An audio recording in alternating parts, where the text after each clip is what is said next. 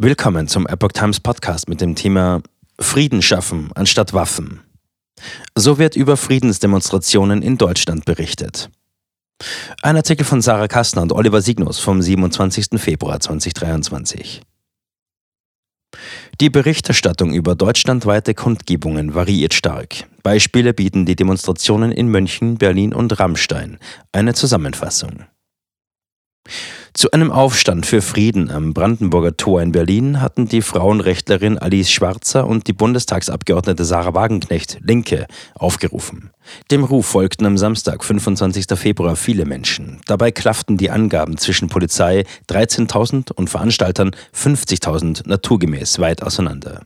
Die beiden Initiatorinnen richten sich gegen weitere Eskalationen im Ukraine-Krieg durch Waffenlieferungen und setzen sich für Friedensverhandlungen ein. Bereits im Vorfeld gab es massive Kritik an der Veranstaltung. Auch im Nachhinein nehmen kritische Berichte zu. Eine Woche zuvor fand eine Friedensdemonstration in München statt. Die Demonstration überraschte ebenfalls mit vielen tausend Teilnehmern. Medial fand die Veranstaltung allerdings kaum Beachtung. Berlin. Gewalt liegt in der Luft. In Berichten wird die hohe Teilnehmerzahl beim Fest für Frieden in Berlin bestätigt. Der Zustrom der Kundgebung am Brandenburger Tor war endlos, heißt es. Die Polizei musste den abgesperrten Bereich erweitern und Menschenmassen wegen Überfüllung umleiten. Regionalzüge, die vormittags in Richtung Berlin fuhren, waren voll. Auch nach der Kundgebung versammelten sich viele Rückreisende im Bahnhof Friedrichstraße. Videoaufnahmen zeigen ebenfalls. Es waren viele Menschen vor dem Brandenburger Tor und auf der Straße des 17. Juni.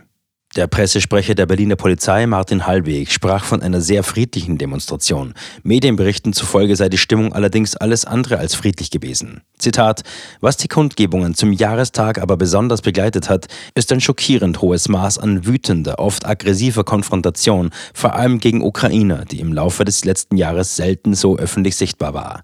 Zitat Ende. Bei dem Fest für Frieden würden ukrainische Stimmen und Perspektiven aktiv und bewusst ignoriert und abgelehnt. Die Bewegung sei von einer Realitätsferne zerfressen, die ihr keinen Erfolg bringen kann. Reichsbürger, Putin-Versteher und Linke. Negativ wird die Demonstration in Berlin auch wegen der Teilnehmer dargestellt. Der verurteilte Holocaustleugner Nikolai Nerling und der Reichsbürger und Ex-NPD-Funktionär Rüdiger Hoffmann nahmen an der Demonstration teil. Der AfD-Landtagsabgeordnete aus Sachsen-Anhalt Hans-Thomas Tillschneider, der sächsische AfD-Landeschef Jörg Urban, der Berliner AfD-Abgeordnete Gunnar Lindemann und sein Brandenburger Parteifreund Lars Günther waren ebenfalls anwesend. Auch der Chefredakteur von Kompakt, Jürgen Elsässer, besuchte die Demonstration. Er wurde allerdings von Protestierenden weggedrängt. Die oben genannten Persönlichkeiten sind für einige Medienhäuser der Anlass, von zahlreichen Reichsbürgern bei der Kundgebung zu berichten. Sarah Wagenknecht lügt und Sarah Wagenknecht vereint Menschen zu einer radikalen Links-Rechts-Allianz, die bei großen Themen gegen den Strom schwimmt, heißt es im Berichten. Reichsbürger, AfD-Anhänger, das organisierte Jungvolk der in Teilen rechtsextremen Partei, Reichstagsstürmer und Streamer der alternativen Medien, aber auch Anhänger der Linken und zahlreiche Russland- und Putin-Versteher hätten an der Demonstration teilgenommen. Hinter Wagenknecht stünden dementsprechend diejenigen Menschen, die zu den großen gesellschaftlichen Themen unserer Zeit eine andere Meinung haben als die Mehrheit zu Corona, Flüchtlingen, der Rolle Russlands in Europa. Zusammengefasst heißt es, es hat den Anschein, als bildet die verschwörungsideologische Querdenkenbewegung hier den Kit zwischen rechtsextremen Resten der traditionellen Friedensbewegung und einer antiimperialistischen Linken auf Abwägen. Zitat Ende. Gesellschaftliche Mitte nicht vertreten. In einem öffentlich-rechtlichen Sender wird ein Reporter live während der Kundgebung gefragt, ob an der Demonstration auch rechtsextreme Gruppierungen teilnehmen würden. Die Antwort des Reporters, Zitat, wir haben hier zahlreiche Leute aus dem Querdenken-Milieu, die wir auch bei anderen Demonstrationen, den sogenannten Corona-Protesten in Berlin erlebt haben.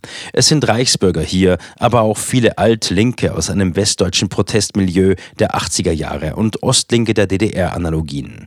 Wir haben einen Hitler-Vergleich mit Bundeskanzler Olaf Scholz und Annalena Baerbock erlebt. Zitat Ende. Sein Fazit. Die Demonstrationen kommen entweder von ganz links oder ganz rechts. Medial wird dem erwidert. Zitat, so armselig wie der Versuch einzelner versprengter Rechter, die Großkundgebung für ihre Selbstdarstellung zu nutzen, ist der Versuch der Kundgebungsgegner, dies als Beleg für eine rechtslinke Querfront herzunehmen. Im Grunde bedingen sich beide Strategien gegenseitig. Dabei sollte niemand mitmachen. Zitat Ende. Länder- und Parteiflaggen. Uneinig scheinen sich die Reporter über Länder- und Parteiflaggen bei der Demonstration. Manche schreiben, dass es weder ukrainische noch russische Flaggen gegeben habe. Im öffentlich-rechtlichen wird von anderen Bildern berichtet. Zitat, zwischen Friedensflaggen zeigen sich immer wieder auch russische Symbole. Es finden sich mehrere Schilder, die die Schuld am Krieg bei der NATO, den USA oder Deutschland suchen. Gegen Russland oder Putin richtet sich keins. Zitat Ende. Ein anderes Medium berichtet von zahlreichen Symbolen der Basispartei.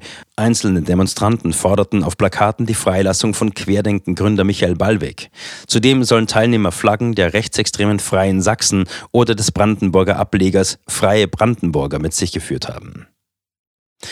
Verzerrte Berichterstattung der linken Abgeordnete und Mitorganisator der Demonstration Alexander King sprach von einem Kleinschreiben der Veranstaltung. Zitat, offenbar hat die Teilnahme Zehntausender an unserer Kundgebung einigen Medienvertretern einen regelrechten Schock versetzt. Und dass alles friedlich blieb und das Bild der Kundgebung von ganz normalen friedlebenden Menschen, von teilweise weit angereisten Paaren und Familien mit Kindern dominiert war und nicht etwa, wie von einigen Medien und politischen Gegnern herbeigesehnt, von Querfront, AfD und Co., machte es für sie offenbar noch unerträglicher.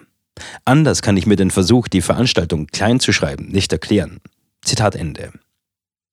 Die Medien hätten im Vorfeld versucht, Menschen von der Teilnahme an der Veranstaltung abzuhalten und die Demonstration als massenhafte Mobilisierung von Rechten zur Kundgebung zu framen. Das sei nicht gelungen. King fordert daher eine Debatte über die Diskussionskultur in Deutschland. Friedensdemo in München. Die Friedensdemo von München steht auf am Samstag, 18. Februar, fand in den Mainstream-Medien nur wenig Berücksichtigung. In den meisten Publikationen war unter Berufung auf die Polizei von 10.000 Teilnehmern die Rede. Inoffiziell sprachen Beamte vor Ort aber von bis zu 35.000 Menschen, die sich am Zug durch Schwabing beteiligten. Mindestens ein YouTuber filmte den kompletten Protestzug, der seinen Angaben zufolge 48 Minuten lang war. Über die prominenten Redner zum Auftakt der Kundgebung verlor praktisch kein Medium ein Wort. Eine sehr eindringliche Rede hielt beispielsweise der ehemalige CDU-Bundestagsabgeordnete Jürgen Tödenhofer. Der 82-Jährige lebte als Kind während des Zweiten Weltkriegs im hessischen Hanau, weil seine Eltern es dort für einigermaßen sicher hielten. Als noch nicht einmal viereinhalbjähriger erlebte er die Bombardierung und völlige Zerstörung der Stadt durch 230 englische Bomber. Todenhöfer berichtete von seinen Erinnerungen, die er mit einer Mahnung an die derzeitigen Ereignisse verband. Mancher lokalen Zeitung war die Veranstaltung, die auf dem Königsplatz begann und endete, lediglich wenige Zeilen wert. Insgesamt hielten sich die Medien in ihrer Berichterstattung sehr zurück, die an diesem Tag immerhin die größte in der bayerischen Landeshauptstadt bildete.